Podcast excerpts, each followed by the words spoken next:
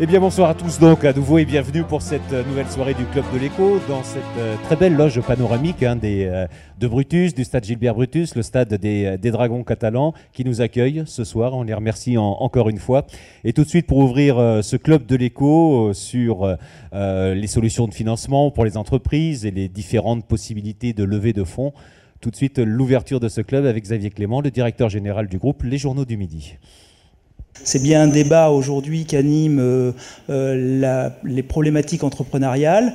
Euh, donc je ne monopoliserai pas la parole très très longtemps en n'étant pas moi-même source de financement pour vos entreprises et je laisserai la parole aux différents intervenants. Je crois qu'ils sont cinq ou six ce soir à, animer cette, cette, soirée que je souhaite riche, riche d'interventions, de, riche de débats. je crois que le plus important c'est que euh, derrière les présentations, il puisse y avoir des questions euh, posées euh, à, nos différents intervenants et qu'enfin on puisse échanger autour du verre de l'amitié en, fin de, en fin de soirée, car c'est un moment important de ce club de l'écho de pouvoir faire se rencontrer les acteurs économiques du département. Donc bon vent à, cette cinquième édition et je laisse la parole à alors là, on va, on va démarrer. Alors, je rappelle quand même un petit peu le principe du Club de l'écho pour ceux qui seraient euh, là pour euh, la première fois. Merci en tout cas, euh, Xavier Clément, pour rejoindre le siège qui vous est réservé sur la gauche. Euh, toujours donc trois tables rondes, entre guillemets. Euh, on essaye à chaque fois de faire tenir la soirée en 1h30 et puis nous aurons deux interventions euh, préliminaires juste avant de rentrer dans le, vif du sujet. Martial, donc un club de l'écho ce soir vraiment tourné vers les solutions de financement. Bonsoir à tous. Oui, on est très heureux d'avoir de montrer ce soir trois exemples d'entreprises euh, qui viennent de procéder à une levée de fonds. Euh, ça va commencer avec Société Extrême Vision de Monsieur, Gouverneur, euh, la start-up Wine Advisor avec Alexandre Thériault qui est là-bas, et Abies Lagrimus avec Claude Sarda, qu'on ne présente pas. Trois, trois levées totalement différentes avec trois tailles d'entreprises différentes. Donc c'est une façon de bien montrer comment les entreprises d'ici parviennent à trouver des fonds quelle que soit leur tape et à chaque, à chaque étape de leur, de, de leur financement. Alors les banques martiales, naturellement, sont des partenaires naturels de l'accompagnement financier du monde de l'entreprise. Et pour euh, commencer ce, euh, cette soirée, euh, j'aimerais donc qu'on entende Didier Auchet, directeur des réseaux spécialisés du Crédit Agricole, qui va nous dire quelques mots en préambule de ce club de l'écho.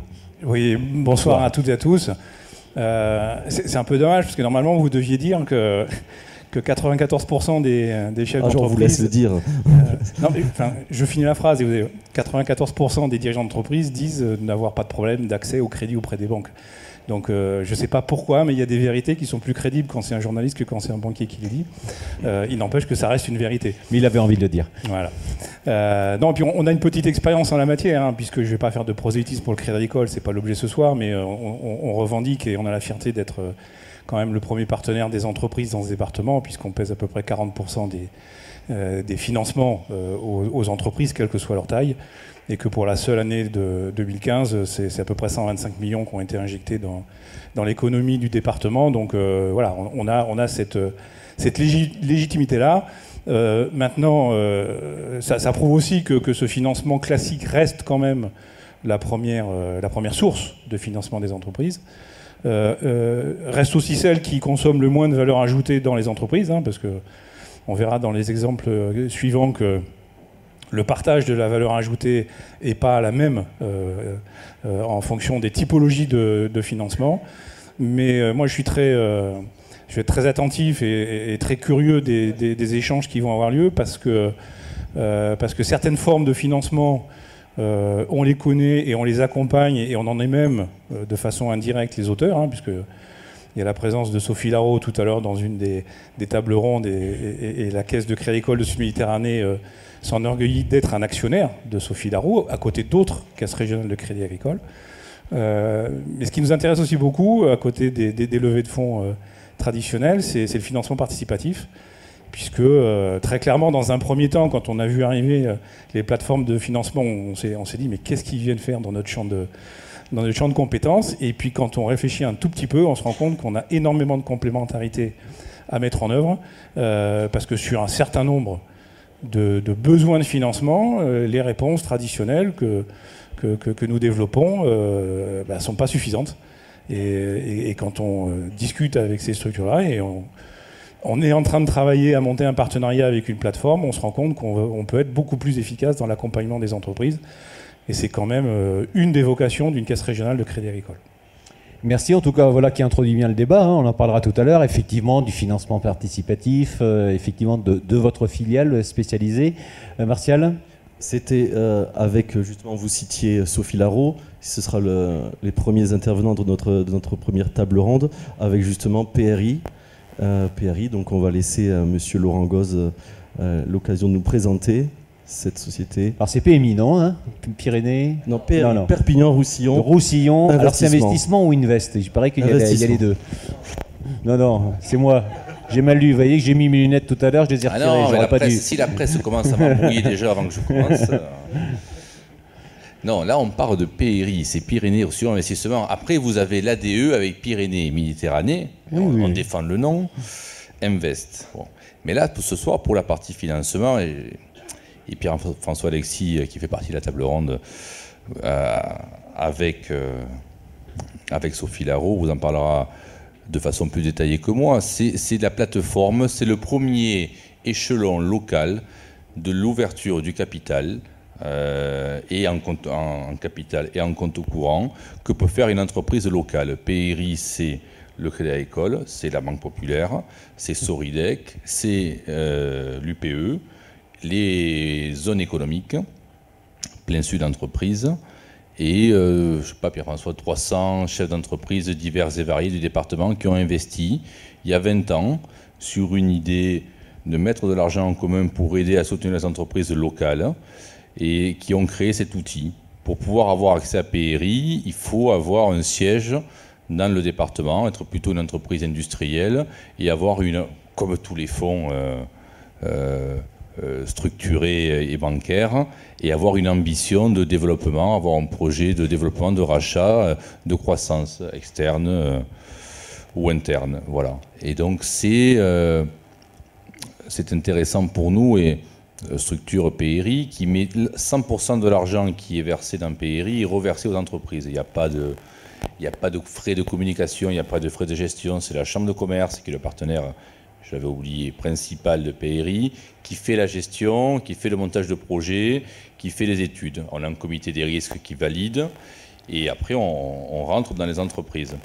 Donc euh, de, pouvoir être un peu mis en lumière ce soir et de faire connaître à ceux qui ne connaissent pas, mais j'espère que c'est de plus en plus connu, l'outil PRI, euh, par l'intermédiaire du Club de l'écho, c'est une chance, et on en est ravis. C'est un outil qui fonctionne, comme je vous dis, depuis 20 ans, qui a euh, 5 dossiers aujourd'hui en cours de vie, qui en a fait 25-30 depuis le début, qui a les moyens, grâce à une augmentation de capital et également aux, banques qui sont ici présentes, qui ont euh, abondé récemment dans le capital de PRI, donc qui a les moyens de faire rapidement 4 ou 5 dossiers. Donc, euh, avis aux amateurs. Il y a de l'argent disponible pour accompagner. Et cette levée de fonds, elle est, et l'exemple que vous avez mis en avant, tout, enfin, que vous mettrez en avant tout à l'heure, c'est le bon exemple qu'on veut développer. C'est la première marche qui permet une entrée derrière ben, de Sophie Larot. On en a fait avec, euh, déjà avec Sophie Larot, c'est pas la première. On en a fait avec Soridec aussi, qui est un partenaire. On en a fait avec le fonds Méliès. On parle aussi avec l'IRDI, euh, sur le côté toulousain, parce qu'on est déjà dans notre grande région. Et donc, euh, c'est l'expertise locale qu'on peut amener, c'est la connaissance du terrain, du chef d'entreprise, et c'est ça qui est important. Et euh, c'est de pouvoir, euh, avec le chef d'entreprise, avec la connaissance qu'on peut avoir, d'avoir cette démarche d'ouverture du capital qui n'est pas simple à avoir, qui n'est pas commune à avoir, euh, et de pouvoir commencer à semer un peu au sein de l'esprit des nombreux chefs d'entreprise que vous avez ici, qui sont dans tout notre département, qu'on peut se développer avec, à côté de nous, un partenaire financier, amical, euh, qui va permettre d'aller plus vite, plus loin et plus fort. Voilà. Merci Laurent Gauze. On va d'ailleurs tout de suite rentrer hein, dans, ce que vous êtes en train d'évoquer, dans, le vif du sujet, avec notre première euh, table ronde, Martial. Alors, Stéphane Gouverneur, pour la société Extreme Vision. accompagner. Alors, nous avons Monsieur Pierre-François Alexis pour PRI et Monsieur Manuel Potier pour Sophie Lao. Alors, Donc, qui commence Peut-être euh, peut-être, euh, Stéphane Gouverneur, de vous présenter peut-être en quelques mots vo- votre société, bien qu'elle soit, euh, je dirais maintenant, connue localement, et nous expliquer un petit peu les dernières levées de fonds, notamment, que vous avez faites. Donc Stéphane Gouverneur, je suis le fondateur et dirigeant d'Extrême Vision. Extrême Vision fête ses 20 ans en 2016. Euh, il y a eu deux étapes de vie euh, pour Extrême Vision. La première qui a été en fait de fournir du matériel pour des documentaires animaliers. On a travaillé donc pendant une dizaine d'années pour euh, la télévision, le cinéma. Et l'orientation économique de la télévision ne correspondait plus au modèle économique de la société. Et comme on avait des capacités technologiques qui pouvaient correspondre à d'autres secteurs d'activité, on a analysé là où on pouvait avoir une meilleure croissance. Et on s'est dirigé en fait vers le marché militaire. Marché militaire qui est un marché euh, important. Et on avait deux solutions. C'était soit de devenir sous-traitant de grands comptes, comme Sagem, Thales, EDS, soit de créer notre propre gamme de produits et de l'imposer euh, au fur et à mesure du temps. La difficulté sur un très grand marché, quand on est un tout petit acteur artisanal, c'est que pour acquérir de la reconnaissance, euh, c'est très compliqué. Donc on a choisi dans ce parcours de, d'avoir des références via les forces spéciales, donc des gens qui travaillent dans, dans des situations très particulières, sur des niches de marché qui correspondaient à la taille de notre entreprise. C'est-à-dire que vous êtes spécialisé dans, dans l'image dans des milieux à forte contrainte, hein, pour Voilà. bien préciser. hein. Tout à fait. Quel- Donc, quelques euh, exemples Dans l'audiovisuel, on était euh, principalement acteurs dans, dans le sous-marin, donc euh, des émissions comme Ushuaïa, on a fait 15 ans d'Ushuaïa, euh, Thalassa, euh, Koh-Lanta, on fait C'est des références qu'on connaît. C'est comme ça qu'on vous a connus, nous aussi. Voilà, tout à par fait. réaction. Et au fur et à mesure, en fait, on s'est dirigé vers des gens qui font de l'infiltration sous-marine pour pouvoir euh, principalement répondre à des missions d'observation et de renseignement. Euh, L'actualité, malheureusement, démontre qu'il y a un besoin. On est au cœur de cette actualité. On n'a pas tout à fait quitté le monde de l'audiovisuel parce que souvent, lorsqu'il y a des reportages euh, sur des gens qui interviennent, comme le RAID ou la BRI, on retrouve à l'image du matériel Extrême Vision qui est embarqué par les gens qui, interviennent. Donc vous êtes une entreprise mature, mais qui avait aujourd'hui besoin de d'autres marchés, de s'ouvrir sur d'autres marchés, donc de d'élargir un petit peu votre capital et, votre, et vos fonds propres. Voilà. Alors, à 20 ans, je ne sais pas si on est mature. Ah. Je pensais qu'on était jeune, pardon. Donc ça, c'est- 20 ans, c'est l'entreprise. Moi, bon, la maturité, effectivement, ça, ça correspond aussi à un besoin pour le dirigeant de ne pas brûler des étapes. C'est-à-dire que euh, au départ, on est très bon technicien. Ensuite, on est euh, manager, puisqu'on a de plus en plus de personnel. Et ensuite, il faut être bon gestionnaire. Or, à l'école, on nous apprend d'avoir un très très bon bagage technique, mais gérer les sociétés, ça fait pas partie du cursus technique. Donc il faut apprendre ces étapes. Et si j'avais, euh, parce que levée de fonds, j'en pense, j'y pense depuis longtemps. Si j'avais brûlé ces- ces étapes, en fait, j'aurais pas eu suffisamment de maturité pour mettre à profit, pour pouvoir avoir le bon dialogue, les bons réflexes, pour pouvoir gérer, on va dire, autant d'argent. Vous saviez que vous alliez à un moment donné dans votre développement avoir besoin d'ouvrir le capital et de, de trouver des financements, d'être accompagné. Ça faisait partie de votre business plan ou- Oui, tout à fait. Alors, le- les mots business plan, en fait, moi, ce que, je fais, je gère mon entreprise. Chaque année, j'écris l'histoire de l'année suivante de l'entreprise avec des orientations qui sont liées à ce qui se passe aujourd'hui, on va dire demain. Écrire une, euh, une histoire de l'entreprise à trois ans, c'est écrire une pièce de théâtre. Parce qu'en fait, l'actualité va très très vite et c'est très difficile de faire un prévisionnel sur des durées trop longues. Donc, euh, à un an, c'est quelque chose que l'on peut palper parce qu'on a des prévisionnels, parce qu'on a des informations clients. Notre durée de vie pour acquérir une affaire dans le milieu militaire, c'est deux ans. Donc, entre le moment où on commence à étudier l'expression de besoin et on livre le matériel, on fait la recette du matériel, il y a deux ans qui se sont passés. Donc on peut ressentir le marché. Aller au-delà, c'est de la boule de cristal. Alors j'ai vu que vous aviez aussi recruté un, un commercial pour, euh, pour Voilà. aider. C'est important pour vous La levée de fonds, en fait, c'était pour arriver à, à avoir deux axes. Pas devenir gros, mais devenir fort. C'est-à-dire face à des clients qui demandaient des engagements financiers importants, c'est-à-dire voilà, on a les reins suffisamment solides pour tenir. Quand on fait une étude qui dure six mois, qui a un mois de recette et qu'on est payé à 45 jours, en gros, on a un délai de paiement qui est de l'ordre de 8 mois. Donc il faut pouvoir tenir au niveau du, de, comment, de- des ressources financières.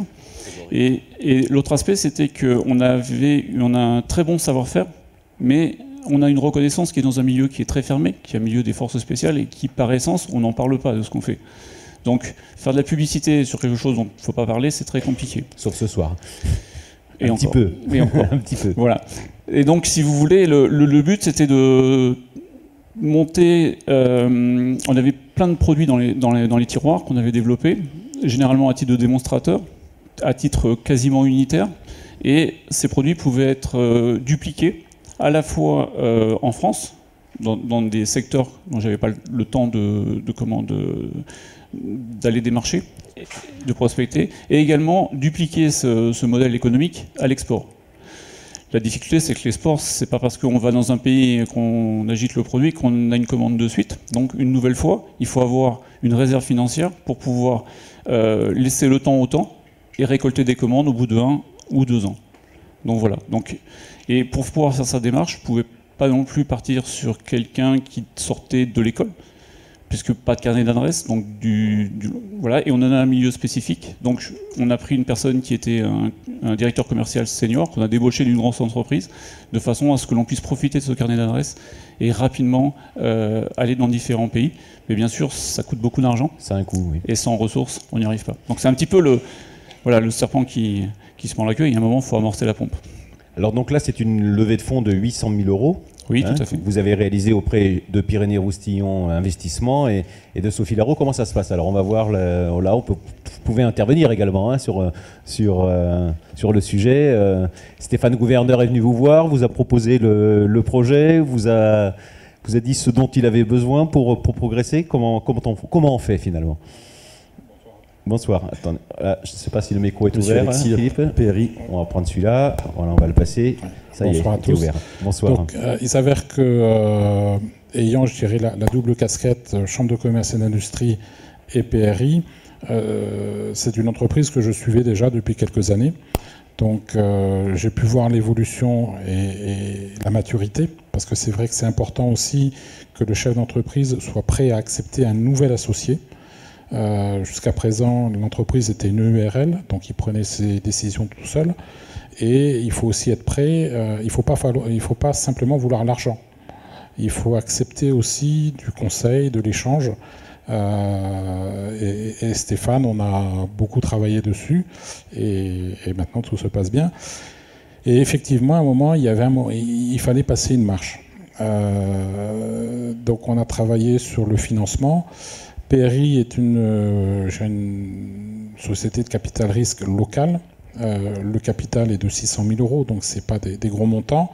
On intervient au maximum à 60 000 euros euh, pour aussi nous, nous protéger en cas de défaillance. par contre, sur l'entreprise de Stéphane Gouverneur, et, et, on a un autre cas, je pourrais en parler, on est monté jusqu'à 100 000 euros parce qu'il y a des fois, euh, on, sent qu'il y a vraiment un potentiel euh, et qu'on doit s'investir. Euh, donc on a travaillé avec Stéphane, mais 100 000 euros, ça ne suffisait pas. donc il y a un comité des risques, comme on l'expliquait. le Crédit Agricole fait partie du comité des risques. Et une fois que nous, nous avions donné l'accord pour 100 000 euros, très rapidement, le Crédit Agricole a dit, nous, on veut étudier le dossier. Et donc là, on a été euh, en, mis en relation avec Manuel Potier. Donc c'est votre collaboration, votre soutien qui a rassuré aussi quelque part Sophie Larreau pour rentrer dans la, dans la démarche et rentrer dans le, à vous suivre dans, finalement dans cette ouverture capitale et suivre l'aventure de Monsieur le Gouverneur. Alors, sans aucun doute, ça, a été un point important euh, dans, le fait qu'on décide d'accompagner euh, la société Extreme Vision. Euh, mais avant ça, en fait, il y a eu le, fait qu'en termes de comité, il y a eu la connaissance qu'on a pu avoir tout simplement du besoin de l'entreprise euh, de, dire je vais ouvrir mon capital, j'ai un plan de développement.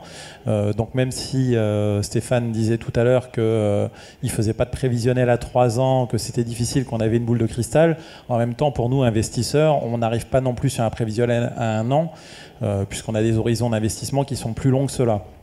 Donc, euh, avec toute la modestie qu'il caractérise, euh, il sait parfaitement faire un plan, euh, un business plan de trois ans et même au-delà de trois ans. Alors après, nous, en tant qu'investisseurs, on n'est pas non plus complètement dupes. un business plan reste un business plan. On sait très bien que dans 100% des cas, ça ne se réalisera pas.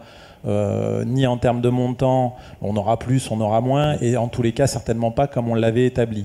Pour autant, au moment où on décide d'investir, il faut bien partir sur des hypothèses de travail euh, qui justifient aussi le dimensionnement de la levée de fonds.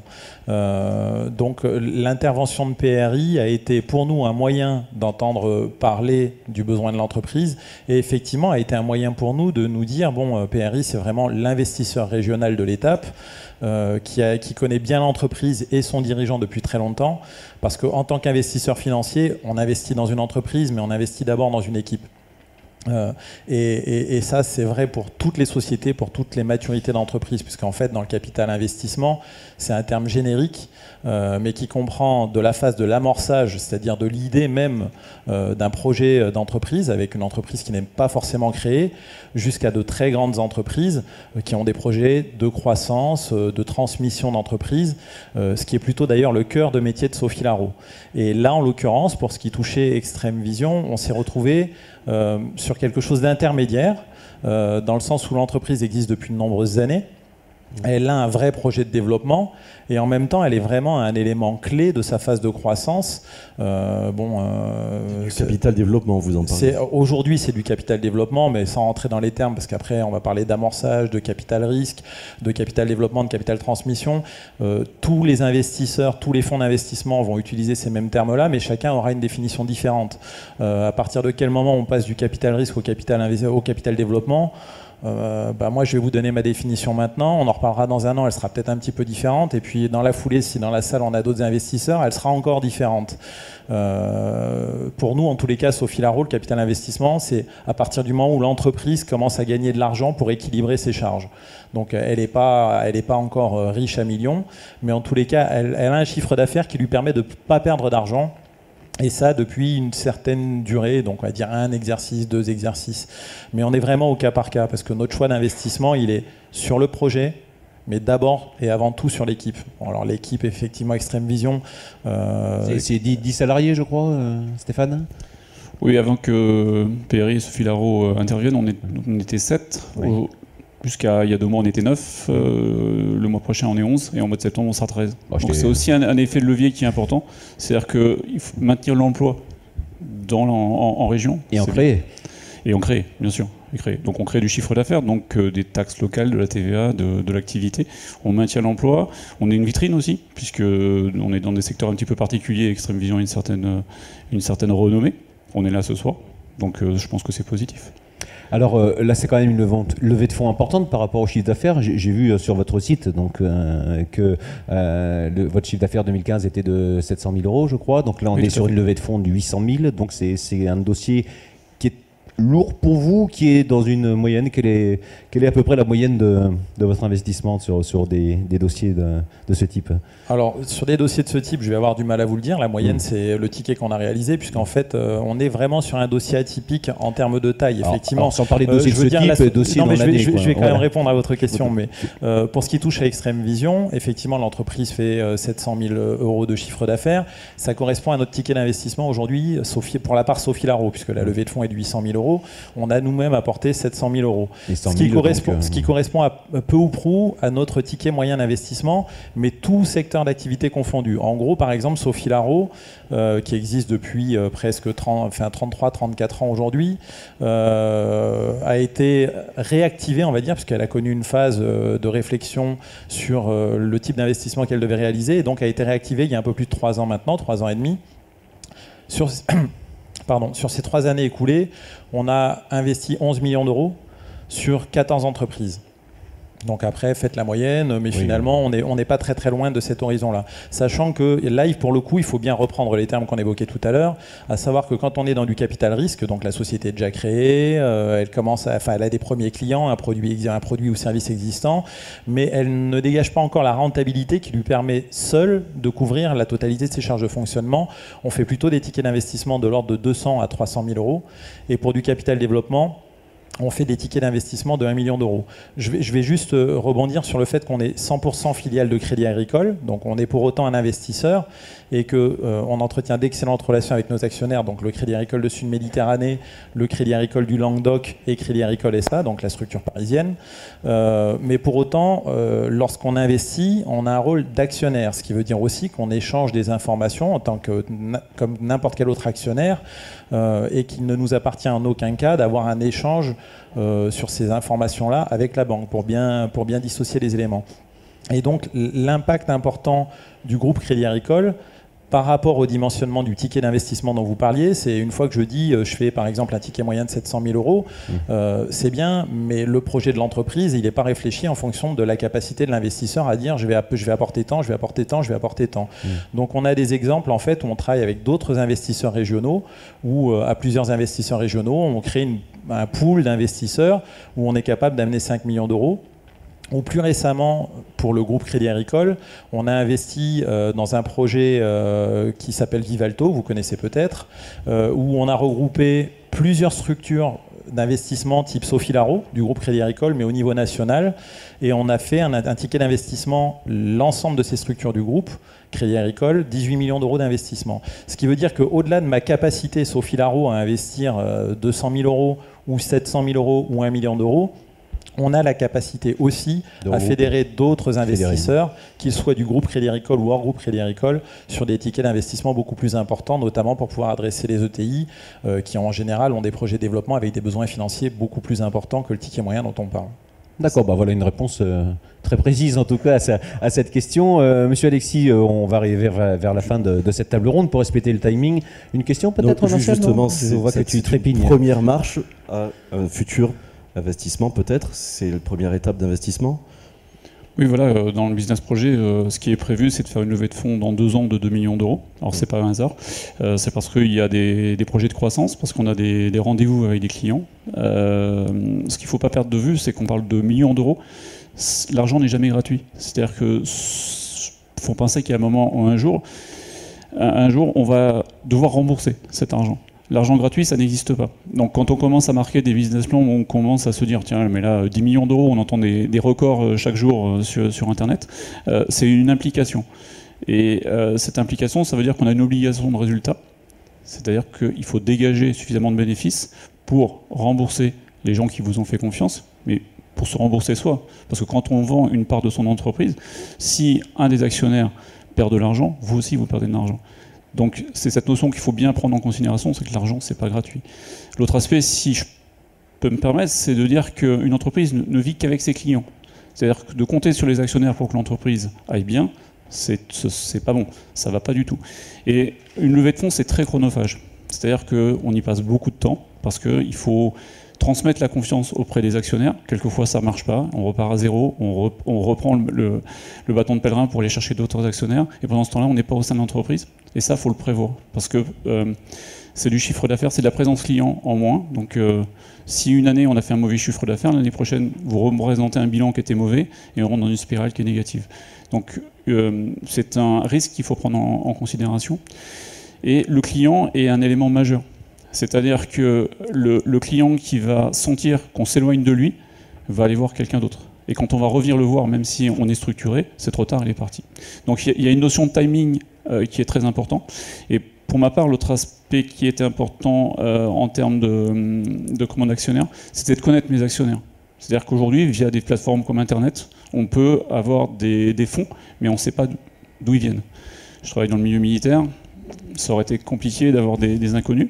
Et pour une, société euh, plus euh, standard, entre guillemets, l'autre aspect, c'est que euh, si on a une pépite ou un joyau, il y a des gens qui sont très très malins et qui, par différents fonds, vont acheter des parts de votre société. Puis un jour, vous découvrez qu'en fait, ils deviennent majoritaires. Ils font une petite sont vos patrons après. Voilà. Donc, l'argent gratuit, ça n'existe pas. Si ça peut être le conseil que je peux vous transmettre en tout cas. Euh, Monsieur Alexis, pour terminer, euh, pour parler donc euh, un petit peu plus de, PRI, voilà, bon, vous êtes ici localement. Comment on fait pour s'adresser à vous en fait finalement Quelle est la première démarche Alors la, première démarche, c'est effectivement de contacter la CCI et vous demander donc le pôle entreprise et filières. alors deux cas, soit je connais déjà l'entreprise et ça va assez vite, assez vite, avec la réserve de toute façon qu'une levée de fonds, ça prend du temps. Euh, donc quelqu'un qui, a, qui est en difficulté financière, c'est pas la peine qu'il compte se lever. C'est déjà trop tard. Voilà, c'est déjà trop tard. Là, par exemple, dans le cas précis de Stéphane Gouverneur, entre les premiers contacts et finalement la levée de fonds, il s'est passé combien de temps? Euh, euh, Au niveau de PRI, nous, on a donné notre accord le 2 juin. et on a libéré les fonds le 22 décembre. D'accord. Hein, puisque Et la première rencontre avait eu lieu avant le mois de juin ou... Avant le mois de juin, oui, mais oui, oui. Non, mais Alors- c'est- voilà, c'est pour retracer le, le Non, non, parcours. la, quoi. la- la rencontre avait eu lieu effectivement avant le mois de juin. Après, alors, Donc entre 6 mois et un an, quoi. faut, faut compter Hein, six c'est mois. ça, oui, monsieur fait. Oui. Ouais. Alors nous, ça a pris aussi euh, six mois puisqu'on est arrivé au mois de juin, mais effectivement, ce qui est vraiment important pour un chef d'entreprise, un, c'est de ne pas attendre que la situation aille pas, parce Ouais. qu'à ce moment-là, on n'a plus envie d'y aller, on est actionnaire, Mm. et, et- et en tant qu'actionnaire, euh, j'allais dire que si l'entreprise va pas bien, je cours mon risque d'actionnaire, c'est-à-dire que euh, le- les créateurs de projets vont, vont peut-être perdre leur, enfin, de la valeur de l'entreprise, mais nous aussi par rapport à notre investissement. Donc c'est pas le bon moment pour, pour réfléchir à une levée de fonds. Euh, et il faut effectivement quelques mois et il faut que ça soit structuré en amont. Euh, six mois, c'est un temps moyen normal. Quatre mois, c'est un temps euh, extrêmement rapide, on va dire, pour réaliser une levée de fonds. Mais en général, de toute façon, un chef d'entreprise qui réfléchit à une levée de fonds, il a déjà lui-même besoin d'avoir une certaine maturité pour se dire, je vais ouvrir mon capital à des gens que je connais pas au départ. Donc il y a quand même une relation intuitu, intuitu personnée pardon, qui se crée, qui est très très forte. C'est-à-dire qu'il faut que le chef d'entreprise ait d'une part envie d'ouvrir son capital, il faut ensuite qu'il ait envie de travailler avec les interlocuteurs avec lesquels il va travailler, donc nous, euh, en tant que société et, et en tant que personne, parce qu'on va quand même passer pas mal d'années de notre vie ensemble à échanger beaucoup d'informations avec des moments plutôt euphoriques et des moments difficiles aussi. Euh, donc tout ça, ça se prépare vraiment très en amont. Et il faut, je pense, compter facilement 6 mois à un an. Donc finalement, pour terminer, euh, monsieur le gouverneur, si euh, votre prochaine levée de fonds est dans deux ans, vous vous préparez déjà pour l'année prochaine à la... Alors, moi perso, j'ai préparé la levée de fonds pendant trois ans. En fait, si vous voulez, il y, a une- il y a un temps de, de commande, de, de Maturation. maturation. Ouais. Et puis, il faut choisir le bon moment. C'est-à-dire que dans ces trois ans, j'aurais peut-être pu le faire plus tôt, mais j'étais pas prêt. Et donc, euh, ensuite, il faut aller chercher différents actionnaires, il faut se présenter. Il y a des actionnaires qui vous disent oui, on va réfléchir, ça prend deux, trois, trois, quatre mois. Puis au bout de quatre mois, vous dites ah ben non, tout compte fait, on a choisi quelqu'un d'autre. Et euh, donc, vous repartez. Et donc, il y a tout un parcours quand même qui, est assez long. Et je pense qu'une année, pour arriver à aboutir complet, à partir du moment où on a son dossier qui est, bien préparé, ça permet d'être euh, tranquille et de, se dire que l'on va aboutir. Merci, merci en tout cas à tous les Merci trois. Je crois qu'on peut applaudir nos, nos intervenants pour ces vraiment explications très claires, très intéressantes. Monsieur un petit mot, monsieur Potier Ju- Juste un petit mot par rapport à ça. Donc j'ai bien précisé qu'on était filiale à 100% du Crédit Agricole. Sachez que pour ce qui est de nous, de nous rencontrer, on ne- on n'est pas actionnaire uniquement avec les, les entreprises qui sont clientes du Crédit Agricole. D'accord? On a vraiment un rôle d'actionnaire, Sophie Laro. Euh, nos actionnaires nous apportent des fonds propres, on investit sur les fonds propres qui sont apportés. Euh, on est actionnaire aujourd'hui et demain ce sera encore le cas d'entreprises qui ne sont pas clientes de Crédit Agricole et de d'autres entreprises qui sont clientes de Crédit Agricole. Elles le deviennent après ou de pas lien. Elles le deviennent si elles le souhaitent. Oui. Nous, ça nous va bien qu'à un moment donné, il y ait cette relation-là. Parce que finalement, euh, c'est le Crédit Agricole qui nous apporte les fonds qu'on va investir. Mais il n'y a, pas de- il y a pas d'obligation, il n'y a pas de lien de cause à effet. Voilà. Donc on peut être contacté par l'intermédiaire des réseaux Crédit Agricole. Euh, ce qui a été le cas en l'occurrence, mais on peut très bien être contacté directement ou nous-mêmes rencontrer directement des entreprises sans être passé directement par les réseaux Crédit Agricole. Donc je voulais dire ça pour que les gens ne se disent pas si je suis pas client Crédit Agricole, euh, il ne s'agit pas de contacter Sophie Laro euh, pour discuter de la position d'actionnaire. Les deux choses ne sont pas liées. Ok, le message est passé. Merci en tout cas à, tous les trois pour cette première table ronde. Je vais vous inviter à laisser votre place et à être remplacé, euh, Martial, par Nous- notre, nous nos accueillons euh, nouveaux intervenants. Voilà, BPI France et la société One Advisor représentée par le cofondateur Alexandre Thériault. One Advisor qui est donc euh,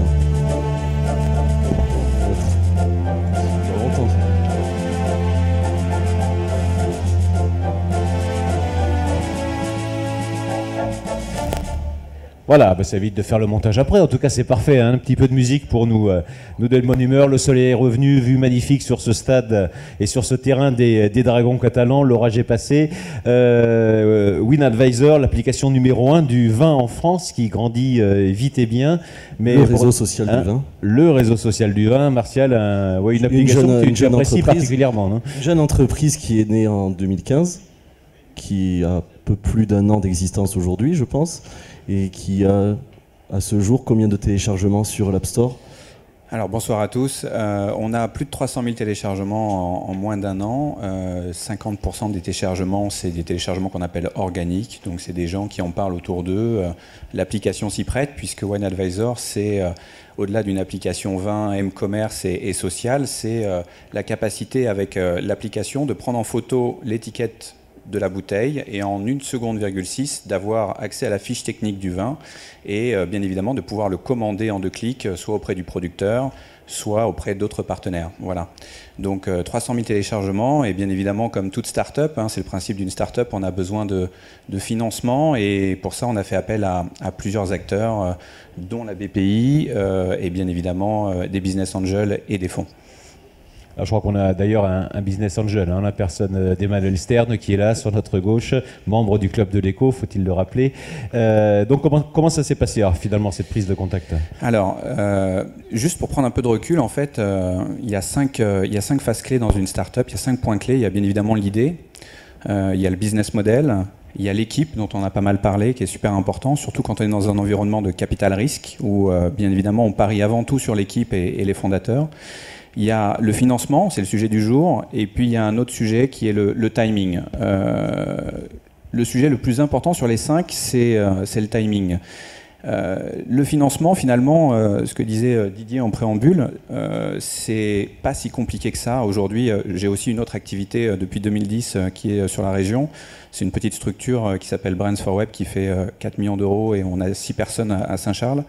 Euh, à partir du moment où euh, on a euh, un bon business model, une bonne équipe, aujourd'hui, c'est, je dirais, assez aisé de trouver des financements. Alors, la première étape pour une start-up, ça commence par d'abord ce qu'on appelle la, love money. c'est en français non pas l'amour de l'argent, mais l'argent de l'amour. C'est quoi? C'est finalement, il faut d'abord finalement investir. Donc, nous, euh, on a eu la chance d'avoir, euh, grâce à, ma première activité, un, fonds de, départ assez important. Euh, et à partir de là, on a fait une première levée autour de, Business Angel. Donc, c'est finalement le réseau qui nous a beaucoup aidé. Donc, il y a... En deux mots, Business Angel, pour ceux qui ne connaîtraient pas, c'est. Alors, Business Angel, c'est finalement des, entrepreneurs à titre individuel qui aujourd'hui investissent au sein de structures et qui n'ont pas que le rôle d'investisseur pour certains et qui vous accompagnent également dans, dans votre stratégie. Et ça, c'est très important. C'est de bien choisir aussi ces business angels, euh, que ces business angels soient aussi en phase avec votre secteur. Nous, on a la chance aujourd'hui d'avoir des, grands acteurs du vin, des grands acteurs du web et euh, des serial entrepreneurs aussi euh, à travers ces business angels. Et c'est important d'être bien entouré à ce niveau-là parce qu'il y a un effet miroir en fait qui est très intéressant. Quand on a une start-up, on a un peu la tête dans le guidon on passe jour et nuit sur son projet et c'est toujours bon de prendre du recul et d'avoir autour de soi une aide euh, assez euh, judicieuse avec une, expérience bien évidemment. Donc euh, on a fait appel à des business angels et le deuxième levier ça a été la BPI. je suis fier d'être un entrepreneur français parce que la BPI est un mécanisme qui est juste génial. c'est vrai que quand on est une start-up et, que finalement on n'a pas d'historique, donc on rentre pas forcément dans le, scope, dans, le focus des banques. Euh, la BPI permet de, jouer le rôle de la banque euh, dans cette euh, phase d'amorçage. C'était ça, c'est de l'amorçage parce que justement vous aviez besoin de fonds de roulement, de trésorerie pour démarrer l'activité C'est ça. Au, démarrage, si vous voulez, on avait, nous, investi à titre personnel 250 000 euros, pour donner quelques chiffres. On a fait appel à 4-5 business angels qui, eux, ont mis 150 000 euros, ce qui nous a fait, je dirais, des capitaux propres à hauteur de 400 000 euros. Euh, et, dès qu'on a réuni ces 400 000 euros, il est important de faire appel à la BPI dès ce moment-là, puisqu'on euh, on a un levier de 1 pour 1, c'est-à-dire que grâce à des processus euh, qu'il nous présentera, notamment l'ADI, l'aide développement à l'innovation, eh bien, on a pu avoir de la BPI un prêt de 400 000 euros. C'est super important parce qu'en fait, c'est un prêt, c'est pas euh, une dilution au niveau du capital. Donc, euh, du coup, on reste maître à bord et, euh, on a un prêt avec, qui nous permet d'aller vite aujourd'hui dans, le digital, encore plus au niveau application. la concurrence n'est pas que française, elle est mondiale. on doit aller vite. ça passe par le financement et ça passe par la BPI. Alors, bon, on reviendra avec vous, hein, bien sûr, Monsieur Thériault, mais bon, le, euh, comment dire, euh, vous avez fait une passe. Hein, on est dans un stade de rugby, une belle passe à Monsieur Albert Badia. Donc, un mot quand même sur la BPI, hein, puisque c'est quand même un, organisme, une banque récente. Je crois que la création c'est en 2012. Exactement. Euh, vous pouvez juste nous, nous, donner un petit peu. En préambule, je remercie d'abord euh, les partenaires du Club Éco de nous avoir invités aujourd'hui, parce que c'est vrai que c'est intéressant et euh, c'est des sujets qui, nous portent, qui nous intéressent, et c'est bien aussi de, diffuser un peu le sujet BPI France, surtout avec des beaux témoignages comme aujourd'hui. Euh, BPI France, donc 2012, mais avant BPI France, il y avait pas mal de structures. Hein. BPI France est né du rapprochement de plusieurs sociétés, plusieurs structures toutes filiales de l'État ou caisse dépôt consignation, je rappelle. Euh, je citerai Oseo, je citerai la BDPME, je citerai bien sûr l'Anvar pour l'innovation, tout ça.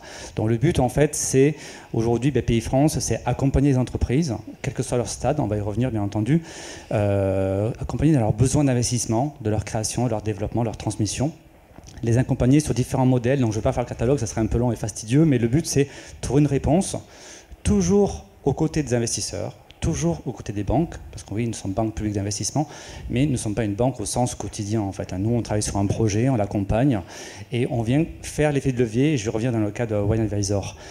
BPI France, c'est trois leviers aujourd'hui, c'est l'investissement, avec différents moyens d'intervention, le prêt, la garantie, l'innovation, on va y revenir, comment financer l'innovation, c'est un vrai sujet, comment trouver les ressources pour financer l'innovation, et le troisième sujet, c'est l'international aussi, qui est un levier très important pour justement, on l'a dit un peu, ça se passe en France et ça se passe aussi ailleurs.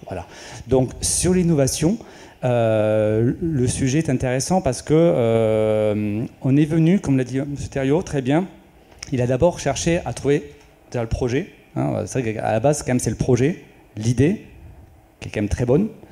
Et euh, quand l'idée est bonne, parfois ça ne suffit pas.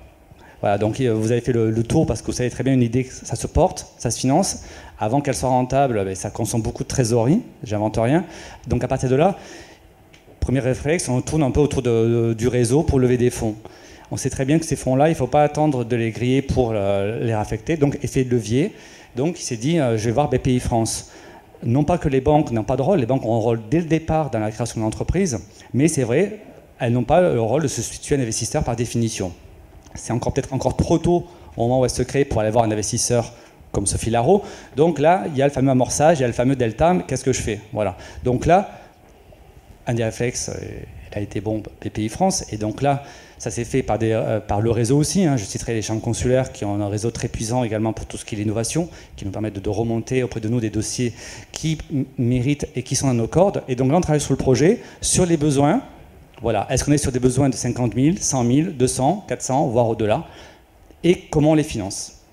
Et donc, sous forme de prêt, en l'occurrence, là, ce que je dis, ce que, a dit M. Thériault, c'est que par rapport aux besoins qui sont définis, BPI France peut financer l'innovation par des prêts sur une durée de 4, 5, voire même 7 ans, sans garantie, des prêts soit au zéro, soit des avances remboursables. Le but, encore une fois, c'est de booster le sujet innovation, booster les ressources pour que le projet puisse aller loin, puisse aller fort, et très rapidement ensuite, très rapidement quand ça marche bien, N plus 2, N plus 3, les banques sont là, prennent le relais, les investisseurs, pour continuer justement et passer la, phase de l'amorçage. C'est ça l'amorçage justement quand une entreprise n'a pas encore le chiffre d'affaires pour euh, aller voir euh, une banque euh, qui prendra qui risque Mais le gros travail du coup c'est le projet. Voilà, même si c'est difficile, c'est savoir le projet, quelle est la cible visée, quelle est, quelle est l'innovation propre au projet. C'est vous qui jugez de la pertinence du projet et qui croyez au projet c'est vous qui prenez la moi, décision. ça serait prétentieux, donc c'est pas moi, mais il y, a un comité d'experts. Voilà. Les comités d'experts, c'est toujours, je pense, assez intelligemment, c'est fait de concert en fait, souvent avec le conseil régional, le fonds régional d'innovation. Je cite parce que c'est quand même très important. En l'occurrence, là, l'enveloppe que vous avez citée a été partagée avec la région. D'accord. Donc en fait, on est sur des ressources. Donc 200 000 euros BPI France, mmh. mais 200 000 euros menés par la région, ce qui permet encore une fois de, de booster encore une fois le fameux effet de levier. Et derrière, ben, bien sûr, c'est certaines analyses, certains comités d'experts hein, euh, pour s'assurer que voilà, on, on est dans, le bon. On suppose aussi que le comité d'experts, euh, bon, il étudie le dossier quand même à fond, hein, puisque si je, je lis euh, quand même une déclaration de Nicolas Dufour, qui est, qui est votre, euh, qui est le, qui est le directeur, ou je directeur, hein, directeur général, c'est ça, hein, directeur général de, de, BPI, il dit on peut être une banque publique et rentable à la fois, parce que bon, le but c'est quand même aussi que voilà. C'est un, très bon sujet parce que oui. parce que oui, parce qu'on est filiale Caisse dépôt consignation. Mmh. Aujourd'hui, on ne fonctionne pas avec des budgets de fonctionnement, pour être clair en fait, on mmh. fonctionne sur nos fonds propres, donc fait, on a différentes activités. Et bien sûr. Donc, le retour sur fonds propres de l'ordre de 7% à peu près, d'après ce qu'a annoncé. Voilà, bon, après, c'est vrai que c'est toujours les chiffres et c'est ça dépend, euh, on a, on de votre directeur. Bien entendu, non. C'est les bons, mais voilà, après, c'est vrai, on a différentes casquettes, différentes interventions. Euh, on a aussi l'investissement, le fonds propre. hein. donc Mm. c'est vrai qu'aussi qu'il y avait des Oui, taux de retour différents que ceux par rapport aux prêts. En l'occurrence, l'innovation, c'est des prêts à taux zéro. Voilà. Donc là, le sujet, c'est pas faire Mm. La rentabilité. Le sujet, c'est donner les ressources pour que le projet aboutisse. Il y a d'autres thématiques après qu'on facture, qu'on rémunère différemment pour que l'ensemble s'équilibre en tant qu'on a un compte de résultat, hein, comme tout établissement bancaire. Par contre, voilà, sur l'innovation, le but c'est soit de l'avance, soit du prêt à taux zéro pour que justement l'entreprise n'a pas encore les ressources de nous rembourser. Le but c'est de lui donner le maximum d'effet de levier. Alexandra? En fait, euh, la BPI nous a permis de financer dans cette phase d'amorçage ce qu'on appelle le, proof of concept, c'est euh, l'application en fait. Euh, on démarre d'une feuille blanche, on avait beaucoup d'investissements tant sur l'outil de reconnaissance d'étiquette que sur l'application en tant que telle. Une fois cette étape avec la BPI, on a eu une application. Cette application a été l'application 20 la plus téléchargée en France. Et avec cette application et, les différents chiffres clés euh, autour de cette application, on a pu après euh, aller voir des investisseurs, donc euh, en l'occurrence des fonds et, des business angels pour pouvoir passer une étape supplémentaire aujourd'hui dans le cadre de notre projet. D'autant que c'est une application qui est toujours en mouvement, puisque euh, bon, je suis, je suis allé voir hein, sur, le, Tout à fait. sur votre site, a- vous en êtes à, à la combien thème version Alors, euh, Wine Advisor, juste, c'est c'est- c'est 10 emplois euh, dans, la, dans le département. Euh, c'est euh, une application sur euh, iOS, donc l'application la plus téléchargée en France. C'est aussi une application sur Android. Euh, on est capable de reconnaître 2,8 millions d'étiquettes à travers le monde. On est euh, présent dans 176 pays. C'est la magie de l'application. C'est-à-dire qu'il y a une personne dans 176 pays qui a téléchargé au moins notre application. On est en français et anglais par défaut. Euh, voilà, c'est une magnifique aventure. Euh, c'est un marché fabuleux pour une start-up puisque la France est le pays euh, par excellence consommateur de vin. Donc pour nous, c'est un marché juste génial qui est l'équivalent du marché des États-Unis. La France représente 12% de la consommation mondiale du vin. Les États-Unis également 12% avec plus de 300 millions d'habitants et la Chine également 12% avec plus d'un milliard d'eux. Donc on est sur un marché qui est juste euh, exceptionnel. Et vous, vous développez juste, vous développez euh, l'application. C'est grâce notamment au, au fonds que vous avez, euh, grâce notamment à l'accompagnement de BPI France. Vous avez maintenant une, une application pour la gestion euh, d'une cave à vin. De, c'est grâce à justement cette aide que vous pouvez développer Alors les là, différents euh, outils de, de l'application? En fait, en fait, il y a deux étapes. Euh, la première, c'est euh, quand vous montez une application, l'idée c'est euh, c'est de faire que les utilisateurs soient satisfaits. On parle de l'expérience utilisateur en fait. C'est un peu comme à la télé, ça nous plaît pas, on zappe. Euh, les applications sont pour la plupart maintenant euh, gratuites. Donc si vous téléchargez une application et que vous faites pas bien le job, soit au niveau de la reconnaissance, soit au niveau du contenu de l'information, soit au niveau de la navigation, vous perdez l'utilisateur. Donc on s'est focalisé dans un premier temps sur l'application en tant que telle pour faire que cette application soit la meilleure application 20 qui existe en France. Et là, on est sur une phase de monétisation, c'est-à-dire qu'aujourd'hui, on ouvre, c'est une place de marché, donc on ouvre notre place de marché aujourd'hui à des producteurs, mais aussi à des cavistes, à des négociants, à des e-commerçants, qui aujourd'hui se pluguent à notre place de marché pour pouvoir vendre leurs bouteilles grâce à notre audience. Donc c'est vraiment deux étapes, et c'est euh, la BPI nous a permis de franchir la première étape qui était de lancer l'application. Là, aujourd'hui, on, est en train de clôturer une levée de fonds à, plus d'un million d'euros euh, qui va nous permettre, là, pour le coup, de, vraiment travailler sur, la partie monétisation. C'est la question que, d'ailleurs que j'avais posée, je crois, à Emmanuel Sterd quand on avait fait un club éco sur euh, l'économie numérique et on parlait de votre application et j'avais posé la question. Je lui ai dit mais comment on gagne de l'argent? Comment on gagne de l'argent Et là, c'est cette euh, voilà, on est dans cette euh, partie-là. Dit comment est-ce que vous pouvez gagner de l'argent avec l'application en prenant un, un pourcentage sur les commandes? Enfin bon, Alors, je, je veux pas être trivial, mais bon, c'est c'est c'est- important qu'il y a des levées de fonds, c'est-à-dire bon, maintenant comment on le récupère quoi? Bah, disons que c'est indispensable. Surtout, hein. c'est des on, gratuites. est, on, on est obligé de présenter un business plan et, euh, et on a en face de nous des investisseurs et des fonds, donc euh, on est obligé à un moment donné de gagner de l'argent. Les différents leviers de rémunération, donc euh, la première c'est une commission euh, sur la vente. On est encore une fois un outil de vente, un outil de promotion pour le producteur, mais aussi un outil de vente. Euh, le deuxième axe de, rémunération, c'est ce qu'on appelle la data. C'est un peu dans l'air du temps aujourd'hui. Je vais vous donner un exemple très précis. La marque Moët Chandon qui fait une publicité sur des abribus en 4 par 3 dans la région parisienne pendant la période des fêtes. Euh, pour gagner en notoriété, en visibilité, euh, ne connaît pas son retour sur investissement. Nous, aujourd'hui, on est un des seuls acteurs à savoir qui consomme quoi grâce à l'application. Ça veut dire que potentiellement, on a 400 000 personnes qui ont scanné une étiquette Moët Chandon, peut-être 100 000 qui ont dit que voilà, ce champagne était noté plus de 8 sur 10, etc. Donc nous, on est en mesure d'aller voir une maison comme Moët Chandon et lui dire voilà, on sait qui c'est qui a soit acheté, soit consommé votre bouteille. On est en mesure de pouvoir communiquer avec ces gens et leur proposer une offre, donc de faire une campagne ciblée. Donc ça, c'est un autre axe de rémunération, bien évidemment. Après, le troisième, c'est le média commerce, donc c'est l'idée de mettre en avant des domaines à travers des publicités un peu fines ou des recommandations. Donc voilà, donc c'est ces trois axes de, de, de rémunération qu'on a aujourd'hui à travers l'appli. Voilà, et vous pensez euh, dans l'avenir être euh, rentable ou gagner, euh, commencer à gagner de l'argent à partir de, de quelle échéance? Alors, c'est une très bonne question. c'est très difficile. Très hein. intéressé moi, par l'argent, c'est comme ça. C'est, je, je, reprenais l'intervenant Extreme Vision qui, qui disait qu'en fait, le business plan, c'est vrai que c'est indispensable de le faire sur trois ans aujourd'hui. Mais c'est très difficile d'avoir une. en fait, on fonctionne plutôt sur, sur, sur des roadmaps assez courtes de 6 mois à 1 an. Euh, le, le, le, point mort, il est en 2018. Donc euh, voilà, il va falloir attendre un petit peu. Donc dans, dans deux ans. Bon, c'est ça. Et euh, d'ici la fin de l'année, on prévoit d'avoir un million d'utilisateurs. Et l'objectif, c'est d'être la plus grande communauté en France et bien évidemment d'attaquer d'autres pays comme l'Espagne et l'Italie. Car ces trois pays, France, Espagne, Italie, aujourd'hui représentent 40% de la, la, production mondiale du vin. Donc c'est un marché colossal.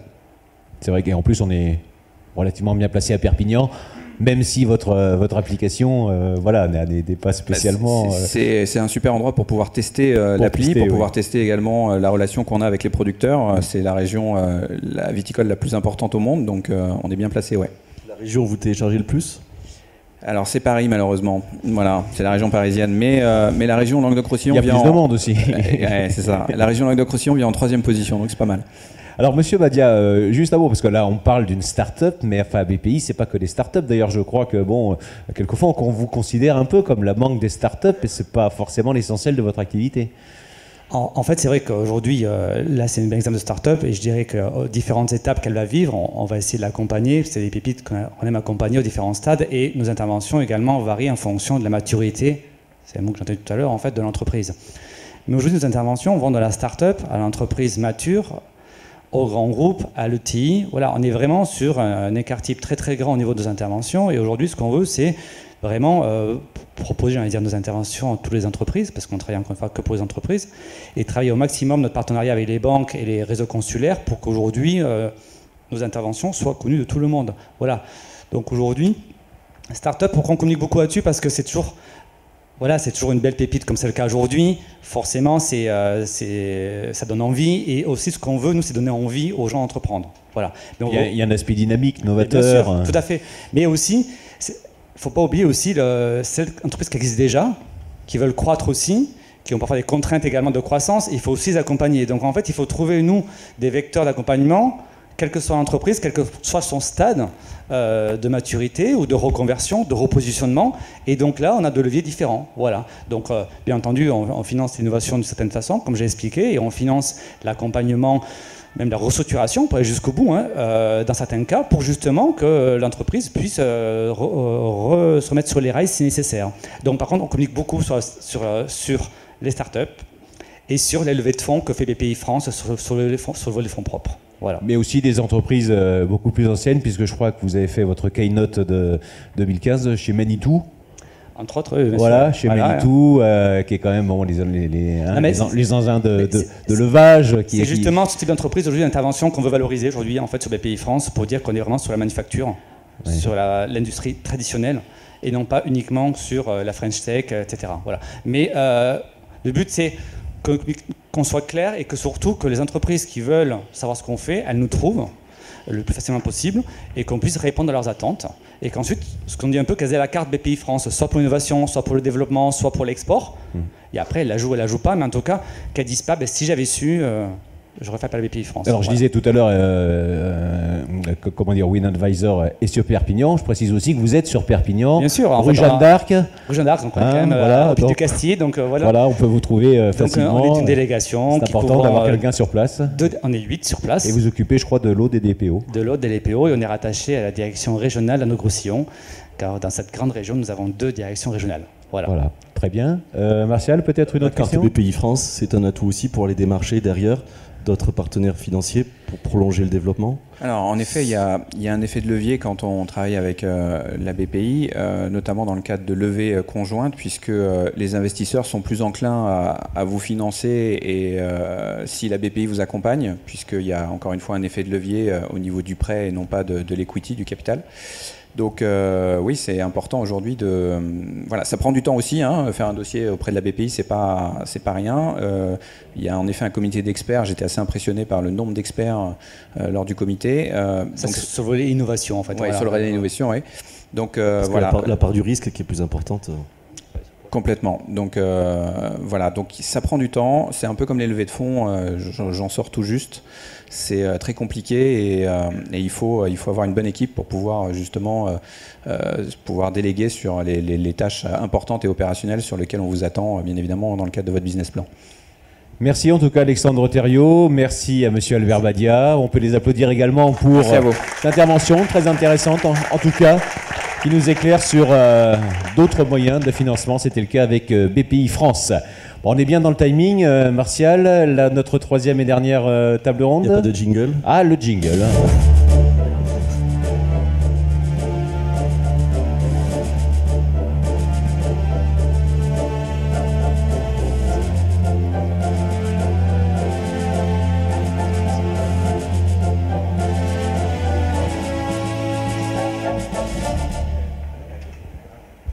Voilà, avant euh, bah, notre troisième table ronde, on va, on va peut-être libérer Alexandre Thériault qui a ce soir, je crois, une soirée chez un de nos partenaires du club de l'écho. Hein, Avec qui, Emmanuel euh, Stern Jackie aussi. Loss, euh, Emmanuel Stern aussi, euh, soirée dégustation euh, de vin, hein, une soirée à- sur le thème du vin chez Austin Vino Macanet, chez Jackie Loss, voilà, qui, va- qui- qui vont nous quitter et on les remercie d'autant plus d'être venus euh, ce soir où ils, étaient, euh, où ils étaient bien occupés. Notre troisième et dernière table ronde, euh, Martial. Alors c'est un outil complémentaire dont on parle beaucoup en ce moment, c'est le crowdfunding ou le financement participatif.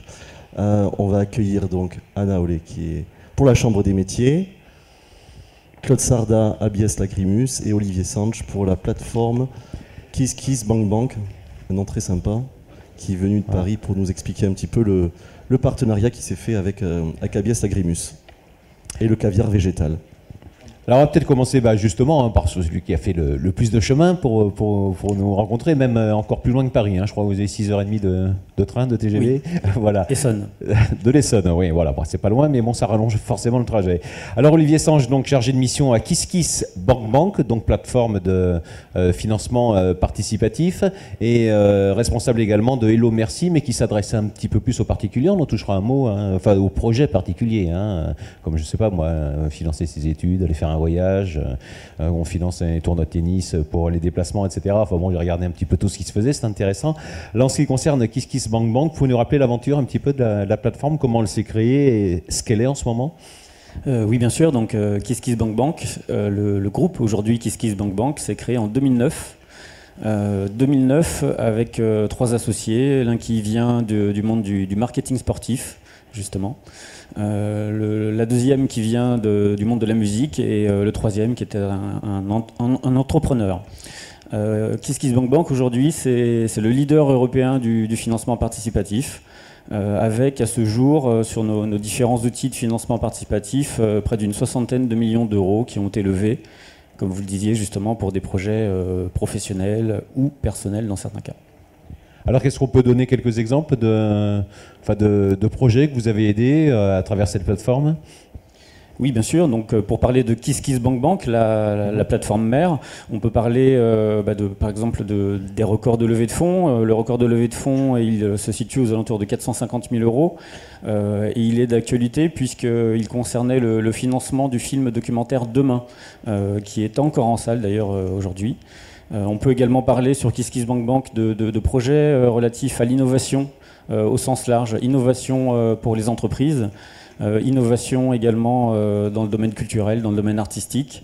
on peut citer également un, projet qui a été très intéressant sur KissKissBankBank qui relevait de l'ingénierie de la voile avec un projet de, Jacques Rougerie de, plateforme, de plateforme flottante. Alors ceux qui investissent sur cette plateforme plutôt professionnelle en l'occurrence, hein, puisqu'on a, on a, aussi euh, l'aspect à côté euh, particulier dont, je parlais, euh, sont quoi? Sont des entrepreneurs, ce sont des particuliers comme vous et moi. Il y a, vous connaissez le pourcentage de ceux qui, qui participent donc à cette plateforme participative, justement Alors, vous, vous, posez la question toujours pour KissKissBankBank Oui, oui, oui. Pour l'instant, on est là-dessus. On, est là-dessus parce qu'on est, euh, hein, on, en parlera euh, tout à l'heure avec M. Sarda. Donc, le, principe hein, du, crowdfunding, euh, du financement participatif, ce sont des particuliers qui financent en direct des porteurs de projets, des, personnes ou des chefs d'entreprise.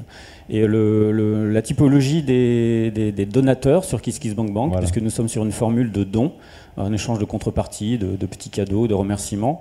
Euh, la typologie des donateurs touche absolument euh, toutes euh, les, couches sociales, toutes les classes d'âge.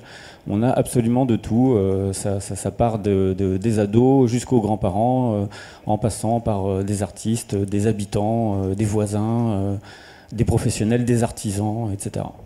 Ah, c'est important de préciser que les créateurs, ils conservent 100% de, de la propriété intellectuelle de leur projet?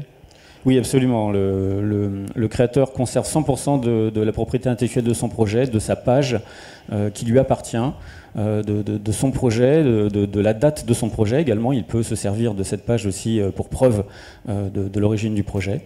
Et il peut, grâce à cette page projet, recueillir des fonds, mais également communiquer autour du projet. Alors pour faire le lien avec Abies Lagrimus, comment est-ce que ça s'est passé dans ce cas précis? Alors dans le cas précis d'Abies Lagrimus, on a travaillé sur une seconde plateforme qui fait partie de la, gamme de KissKissBankBank euh, et compagnie, plateforme qui s'appelle Hello Merci, euh, qui a été créée en 2013 et, qui, elle, justement, a été créée pour proposer une formule plus spécifiquement adaptée à des projets de développement local, à l'artisanat, à du commerce, avec non plus du don, comme je l'évoquais sur KissKissBankBank, mais une formule de prêt solidaire. Donc ce sont là des, particuliers qui vont aller prêter pour donner un coup de pouce à une entreprise. Parce que vous faites justement des prêts solidaires, des prêts rémunérés. Quelle est la différence? Alors la, différence, effectivement, euh, elle est sur la rémunération, comme, mmh. le, nom du prêt rémunéré l'indique. Sur Hello Merci, on est sur, encore une fois sur un outil de développement local euh, avec des, prêts qui sont plafonnés à 10 000 ou 15 000 euros maximum prêts solidaires. Euh, et on a en effet un troisième outil dans notre gamme, un site qui s'appelle Lendopolis, mmh. euh, qui lui en effet propose une formule de prêt rémunéré. Et là, ce sont les particuliers qui viennent prêter en direct aux PME françaises de deux ans et plus euh, en échange d'une rémunération.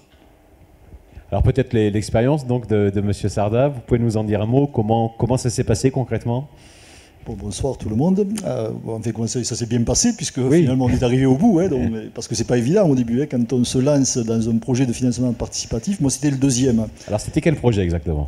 Alors c'était pour financer un projet d'innovation sur une nouvelle gamme de produits que je lançais qui s'appelait les perles florales, le caviar végétal des Pyrénées où l'été dernier j'avais fait distiller de la lavande, du sapin et du romarin. Et puis j'ai eu l'envie, l'idée de, les présenter sous forme de, perles, de caviar. Et donc ils devaient servir à élargir la gamme et à toucher notre cible de clientèle d'épicerie fine et de, et de grande restauration. Et donc étant basé euh, la société sur Olette, je suis au cœur du parc naturel des Pyrénées catalanes. Et donc j'ai de très bons contacts avec le, PNR. Qui est présent, qui est présent ce soir d'ailleurs qui sont là, oui, tout à fait, tout Alexandra et Dominique, qui sont quelque part euh, dans la salle. Et donc, en fait, euh, c'est avec elle que j'ai eu cette idée, donc de, j'avais ce projet de, faire ce financement participatif. Et donc, euh, ils avaient initié un partenariat avec Hello Merci et KissKissBankBank. Et donc, le PNR, à l'époque, à ce moment-là, n'était partenaire que avec Hello Merci, si je me souviens bien. Et donc, c'est pour ça qu'on a choisi cette plateforme Hello Merci, donc, qui était en fait, c'est des prêts, hein, donc euh, comme l'a dit Olivier, donc on prête aux, porteurs de projets et qui commencent déjà à rembourser. C'est vrai qu'effectivement, tout à l'heure, quelqu'un a dit que l'argent n'est pas gratuit. Bon, ben, ça fait déjà deux mois que j'ai commencé, puisque le projet est arrivé à terme fin, euh, en fin janvier, et donc euh, que j'ai déjà commencé à rembourser les premiers prêteurs qui, avait apporté, qui avait abondé. Et ensuite, à côté du, euh, PNR, euh, s'est joint la, la Chambre des métiers. Et donc, on a, j'ai eu la chance d'avoir deux mentors importants, puisque ça aussi, c'est quand même une notion euh, importante de parrains qui sont venus euh, crédibiliser aussi euh, vis-à-vis de, de- de- des éventuellement prêteurs. Donc, le, Qui vous avez repéré déjà en amont, puisque Anna, vous l'aviez déjà repéré, c'est vous qui êtes allé le- contacter euh, Monsieur Sarda. Oui, bonsoir à tous. Donc effectivement, au départ, donc, j'avais détecté euh, Abyss Lagrimus euh, comme une entreprise artisanale qui innove, puisque au départ, c'est quand même un produit assez original. euh, puisque donc euh, Claude Sarda a eu l'idée donc de récolter les pignes de pain de- du canigou pour en faire un sirop de sapin et donc décliner toute une série de produits innovants euh, destinés aux professionnels de l'alimentaire et aussi à la pharmacie. Donc j'ai voulu proposer à Claude Sarda de participer à un concours qui récompense les entreprises artisanales qui innovent. Et suite à ça, donc, on a travaillé en partenariat et souhaitait faire une campagne de financement participatif. Donc euh, j'ai utilisé le réseau euh, j'ai donc pris contact avec le PNR, avec Alexandra donc, Dardiac, qui était elle-même en contact avec Olivier Sang, puisqu'ils étaient en train de monter un outil. L'objectif, donc, euh, c'est d'aider les entreprises à réussir leur projet, de développement et de collecter des fonds euh, de façon différente euh, via le financement participatif. Ce qui est très intéressant aussi sur le financement participatif, et notamment pour les petites entreprises, c'est aussi une étape qui permet de faire une, campagne de communication très importante. Hein, ça permet de faire une étude de marché, mais aussi une campagne de communication, de, tester euh, à travers son réseau et les internautes, de, de voir si le projet plaît, hein, puisqu'il s'agit quand même de séduire euh, dans un premier temps toutes ces personnes qui vont prêter ou donner de l'argent euh, sur un projet euh, local euh, En fait, c'est un bon sondage, quoi. Exactement. Hein, ça a permis de, de- préparer aussi une campagne de communication, ce qui n'est pas forcément évident euh, parfois pour nos artisans. Euh, c'est peut-être ce qui est le plus compliqué des fois, c'est comment on travaille une campagne de communication en utilisant tous ces nouveaux réseaux, euh, tous les réseaux sociaux, en utilisant la plateforme. Euh, on, essaye d'inciter donc euh, de plus en plus les entreprises à, bah, à créer des vidéos pour montrer le projet. C'est une étape importante euh, sur, sur une collecte. Il faut donner envie en fait, hein, parce que ça se développe beaucoup. Moi, je, me suis, je me suis amusé à aller un petit peu sur les plateformes, tout ça, et c'est vrai que bon, il faut, faut se faire la place, il faut se faire remarquer, il faut, faut donner envie. Vous donnez des conseils pour ça, vous C'est effectivement euh, un exercice de communication, Anna l'a très bien dit. C'est aussi l'intérêt de, l'outil. On, lève, des, financements, mais on communique. Et en effet, il faut savoir se mettre en avant. Donc ça, c'est un savoir-faire. C'est une occasion aussi de mener une véritable campagne de communication. Euh, campagne de communication sur lesquelles, effectivement, nous accompagnons euh, chaque porteur de projet via des, listes de conseils, via des tableaux de bord, selon un timing très précis de, de- campagne de communication. Alors, euh, que- comment on réagit quand finalement quelqu'un vient vous voir, comme, euh, comme Claude, et vous dit Moi, je vais faire du caviar végétal? C'est, Ça frappe quand même, non? Ça Ah oui. interpelle. Oui, ça interpelle et ça, et ça intéresse. Euh, pour ce qui nous concerne, nous, chez, euh, chez KissKissBankBank Bank et compagnie, ça nous interpelle par nature euh, dans le sens où c'est de l'innovation. Encore une fois, je l'ai dit tout à l'heure, le, financement participatif a émergé, en France autour de, projets innovants. et qui, dans certains cas, n'ont pas toujours, lorsqu'ils sont très originaux, une grille qui permet une analyse facile dans les circuits de financement traditionnels. Donc, par nature, le- le- les projets innovants trouvent très bien leur place euh, en financement participatif.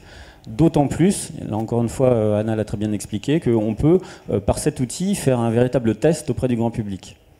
Alors, euh, Claude Sarda, vous en êtes où maintenant euh, de votre association? Vous avez commencé à rembourser? Vous envisagez euh, d'autres projets? Et à quoi, à quoi a servi justement cette levée de fonds?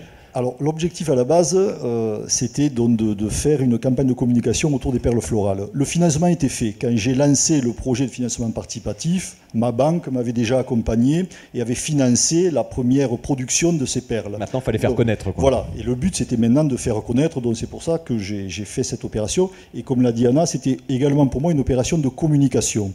Euh, donc euh, ça a permis comme ça de bénéficier d'une audience locale, euh, régionale, Ça m'a permis de trouver un nouveau client. Vous voyez, euh, par l'intermédiaire, il y a un prêteur qui était un producteur de, euh, de, truffes euh, en Lorraine, qui a misé un petit peu d'argent. Et puis depuis, on est en contact, il m'a acheté des perles, il les présente à ses clients, et on a quelques, un projet de, éventuellement de participer sur des salons communs. Donc ça permet même, vous voyez, commercialement d'ouvrir également euh, un marché. Donc c'est ça qui est intéressant dans, dans, le projet.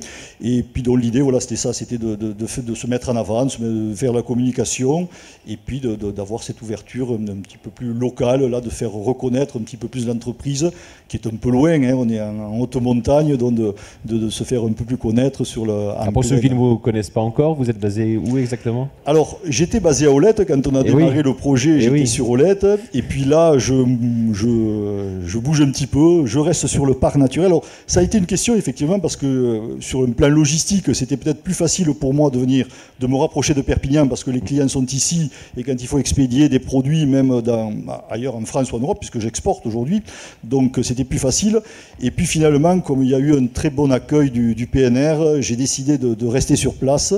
La mairie de Saor m'a également très bien accueilli, donc j'installe un atelier de production qui va démarrer le 15 juin. Je vais embaucher une première personne, ça aussi c'était quelque chose d'important. Hein. C'est un événement. oui, c'est un événement parce qu'on va doubler l'effectif. Hein, de, on passe à deux. Bah, Donc euh, c'est quand même important. même si j'ai des commerciaux, hein, j'ai des commerciaux de VRP, mais là, dans l'entreprise, nous serons deux. C'est un jeune, d'ailleurs, ça aussi c'est quelque chose d'important. Hein. c'est quelqu'un de, chez nous, donc qui, a, qui a 25 ans, qui est, euh, qui, est presque qui était ingénieur, donc qui va s'occuper euh, et de l'atelier et du point de vente qu'on va, qu'on va mettre en place là-bas. Et l'idée surtout, c'est que maintenant c'est, que, je, que je serai installé sur Saor, c'est de faire venir les gens nous voir. J'ai été très sollicité, les gens me disaient, mais vous faites votre sirop, comment vous faites? Est-ce qu'on peut venir nous voir? Et c'est vrai que le local que j'avais à Olette ne s'y prêtait pas. Et là, avec Saor, le but c'est d'amener du monde. Je vais même créer un nouveau produit qui va s'appeler, j'en profite, hein, ah, j'en parle comme deux mots ici ce soir, qui ça va s'appeler les balades gourmandes, dont l'idée c'est d'amener des gens à 10h du matin sur le site. On les amène pendant deux heures visiter la forêt, notre, le massif du Canigou. On leur, leur montre comment on fait notre cueillette, les plantes florales, les plantes florales qui vont trouver aromatiques tout autour du site. On les ramène sur site à midi pour une dégustation, bien sûr, des produits. Et puis on fait une grillade catalane avec les artisans de la vallée de la Roja, la vallée gourmande, la boucherie Chiffre, les, fromages guittés pour ceux qui connaissent. Une dégustation. On va commencer à avoir faim là quand même. Hein. Pardon? J'ai dit on va commencer à avoir faim. Voilà. Ça tombe bien d'ailleurs. Hein. Je crois qu'on a un bon cocktail derrière. Voilà, le projet est là, donc ça, va, on va continuer. J'ai encore euh, d'autres idées qui sont en maturation, mais vous voyez, bon, c'est pas euh, par rapport aux, deux autres entreprises qui, étaient euh, avant moi. On, reste sur un, petit niveau aujourd'hui. Mais, oui, mais enfin, on constate quand même, même si c'est à notre niveau, il y a une personne, mais c'est aussi de l'embauche, c'est aussi du travail, c'est aussi de l'emploi, et c'est aussi de l'emploi dans la région. Tout à fait, c'est du local. Et puis surtout, ce qui me tenait à cœur, c'était de partir de cette histoire ancienne et de nos anciens, hein, de ce que faisaient nos anciens. Ils savaient retrouver dans la nature les, bonnes choses, et puis montrer qu'une petite structure est capable aujourd'hui d'innovation. On n'a pas besoin aujourd'hui d'être à Paris ou d'être dans l'Internet, même si je m'aide, je m'appuie sur ces outils mais j'appelle, bon, on parle beaucoup de start-up, moi je dis que j'ai créé une food up. Donc je suis dans l'alimentaire et j'essaie aujourd'hui d'amener avec ce qu'on trouve. C'est pas catalan, mais quand on, est, quand on veut exporter aussi, ben, il faut montrer, bon voilà, il faut se faire comprendre. vers ses clients. L'accompagnement de la Chambre des métiers était important pour vous? Ah mais il est toujours important, hein. oui, oui. On A, grâce, bon, on, a, on peut le dire, hein, il y a eu deux prix qui ont, qui ont été décernés aussi à, à l'entreprise, donc qui seront remis prochainement à, à Montpellier. Et puis il y a toujours des idées. Bon, je, m'appuie sur les, conseils. Euh, quand on a quelques projets, puisqu'il y a d'autres choses à côté, d'autres partenaires avec lesquels je travaille, je peux citer par exemple, aujourd'hui j'ai des partenariats avec euh, Sugaro Montpellier, avec l'ENSAD de Toulouse, avec l'Université de Perpignan. Donc là, il y a un projet assez important que je suis en train de monter. Donc je sollicite toujours les conseils et la relecture, en particulier d'Anna, sur les dossiers que je mets en place. Vous souhaitiez aussi dire un mot sur Initiative? Tout à fait. Alors, c'est vrai qu'on n'en a pas parlé, mais euh, à la base, avant de démarrer, euh, quand j'ai créé la société, dont Abies Lagrimus, euh, j'étais membre de la plateforme d'initiative locale. J'avais déjà bénéficié dans le passé d'un prêt, hein, qui est là aussi personnel, qui est, porté par, cette plateforme d'initiative locale. Et donc, la première aide qui m'a été apportée pour démarrer via Lagrimus, ça a été donc un prêt personnel là aussi. Donc, et donc j'invite aussi donc, les, les, porteurs de projets à aller rencontrer dans la plateforme d'initiative locale, dont les bureaux sont dans les locaux du Conseil général rue Foch. Le président était ici. Et Robert doit être quelque part par ici. Donc, et voilà, donc, c'est quelque chose d'important parce que ça permet, voilà, assez rapidement, hein, on est un comité d'experts, mais bon, de chefs d'entreprise, de, de euh, d'experts comptables autres qui, vont donner un jugement sur un projet et qui permet ensuite à partir de là d'aller voir une banque aussi et donc comme euh, le disait aussi mon autre partenaire prédécesseur, de multiplier comme ça, de, doubler le, capital qui permet de démarrer le projet. Voilà, donc une, information, enfin en tout cas un tuyau, si je puis dire, important pour tous les futurs entrepreneurs. Olivier Sange, je reviens vers vous c'est à la mode, hein, le financement participatif. Il y a beaucoup de plateformes. Euh, comment, se distingue des autres? Euh, Comment donner envie aux gens qui veulent lancer une levée de fonds bah, d'aller plutôt chez vous euh, qu'ailleurs? Vous aussi, vous devez être attractif. Comment ça se passe? Vous, vous acquiescez? Oui, effectivement, la plus-value, elle réside bien sûr euh, d'une part dans l'outil, par définition, euh, l'attractivité de l'outil, mais aussi et surtout dans l'accompagnement. L'accompagnement par les, équipes de, spécialistes et de conseillers qui seront affiliés à chaque porteur de projet, mais aussi et surtout, euh, je voulais rajouter un mot sur ça, sur cet outil qui est en effet un outil de, communication et de solidarité locale, euh, une des plus-values, c'est aussi les, ce sont aussi les réseaux économiques qui viennent s'agréger autour d'un projet, qui sont chez nous ce que nous appelons des mentors. Des mentors euh, pour lesquels nous créons des pages sur chacun de nos sites internet, sur chacune de nos plateformes. Euh, sur ces pages, les mentors peuvent référencer tous les projets qu'ils suivent et peuvent également apposer leur logo sur la page d'un projet pour montrer euh, que ce projet est crédible, mais également le partager en termes de communication. Et sur ce rôle de mentor, euh, on a la chance effectivement ici d'avoir le, parc naturel régional des Pyrénées catalanes, la chambre de métier de Perpignan, euh, qui sont des, mentors et qui sont des précurseurs en termes de financement participatif et de partenariat sur des projets locaux. partenaires auxquels d'ailleurs on ajoute aussi pour ce qui nous concerne Initiative Landoc-Roussillon, avec qui nous avons également une convention de partenariat. Alors une plateforme de financement participatif, c'est aussi une société, ce sont aussi des start-up, hein, ce sont généralement des, jeunes entreprises, elles doivent gagner leur vie. Comment est-ce que vous gagnez votre vie sur une, commission, sur les, levées de fonds qui sont faites? Absolument, chez nous le modèle économique est très simple, il s'agit d'une commission qui est prélevée sur toutes les collectes qui sont réussies et exclusivement sur les collectes qui sont réussies. C'est le principe du tout ou rien pour tout le monde. Euh, si la collecte fonctionne, nous avons notre commission. Si elle ne fonctionne pas, l'ensemble de, la démarche euh, ne coûte rien. Ne vous rapporte rien et ne coûte rien euh, à, ceux qui ont, financé, mais finalement, le, on n'a pas atteint, c'est ça, hein. il, y avait, il y avait 5 000, on n'atteint pas 5 000, tout le monde est remboursé et c'est terminé, c'est ça. Voilà, effectivement, ça ne coûte rien à personne, ça ne rapporte rien à personne malheureusement dans ce genre de cas de figure qui heureusement est un cas minoritaire. Oui, un dernier mot justement pour le mentor, parce que donc, effectivement, il y a une commission et j'ai eu la chance que ce soit le PNR qui m'accompagne et qui prenne en charge la commission que j'aurais dû payer à la fin. Donc, euh, encore remercie une fois de plus au, Parc naturel des Pyrénées catalanes. Donc, pour vous, pas de commission, commission réglée par le, par le PNR. Exactement. Euh, Olivier, un dernier mot, Anna, peut-être pour conclure, si vous, vous estimez avoir quelque chose à, rajouter, Anna? Je voulais juste dire qu'effectivement, depuis, depuis peu, donc, on a ce partenariat avec, euh, avec Hello Merci. Ça va nous permettre aussi d'accompagner euh, les entreprises donc, sur, des, projets qui permettent de, de, lever des fonds jusqu'à 10 000 euros euh, soit sous forme de prêt, soit sous forme de don. Ça va permettre aussi de, compléter un plan de financement. Hein. Ça peut être, euh, là, dans le cas de Claude Sarda, c'était l'unique financement qu'il a, sollicité sur ce projet-là. Mais pour d'autres entreprises, ça peut venir en, complément après d'un prêt bancaire classique, etc. Hein. Ça peut... Quelque part, je sais pas, vous avez 80 000 euros, il manque juste 10 000. C'est peut-être, à ce moment-là peut-être qu'on s'adresse. Ça, ça peut servir euh, carrément d'apport personnel, hein, puisque le financement participatif, le fonds est versé personnellement euh, à la personne. Euh, ça peut servir d'apport personnel pour derrière demander un prêt bancaire ou alors euh, d'être uniquement le seul moyen de financer le projet. Donc c'est très intéressant pour nos, entreprises localement sur, des projets d'entreprises artisanales ou même d'autres types qui n'ont pas forcément des montants aussi élevés que ce qu'on a pu voir ce soir, mais qui permet une première étape de développement et de s'asseoir aussi sur, sur un tissu local pour, pour aider et se faire connaître. Combien d'entreprises vous suivez en ce moment? Alors, moi, j'accompagne une vingtaine d'entreprises Et là, sur le financement participatif, on, a des projets qui sont en train de, mûrir. On diffuse euh, auprès de nos artisans ce nouveau moyen de financer le projet. Euh, là, dans, dans l'avenir, on va avoir de plus en plus de projets euh, de cette nature-là. Ça reste minoritaire, mais ça correspond à certains porteurs de projets et ça leur permet d'aboutir vraiment dans leur développement. Ce qui est l'objectif que l'on a à la Chambre de métier, c'est d'aider les entreprises à se développer. Euh, dernière question comme celle à, tout le monde. Là, on, a vu tout à l'heure que BPI euh, France, on pouvait les joindre à Perpignan, d'autres aussi. Comment est-ce qu'on vous contacte, euh, Olivier Sanche? On nous contacte en langue de roussillon quand on est dans le parc des Pyrénées catalanes via le parc, quand on est artisan via la chambre de métier, mais aussi on nous contacte en direct. nous avons des lignes de téléphone directes derrière nos plateformes qui ne sont pas que des sites internet. Il y a de, de vrais humains, de vraies personnes et on peut nous, êtes là ce soir pour le prouver. Voilà, j'ai visité, je suis là. j'ai visité. Voilà, j'ai même un témoin euh, grandeur nature, effectivement.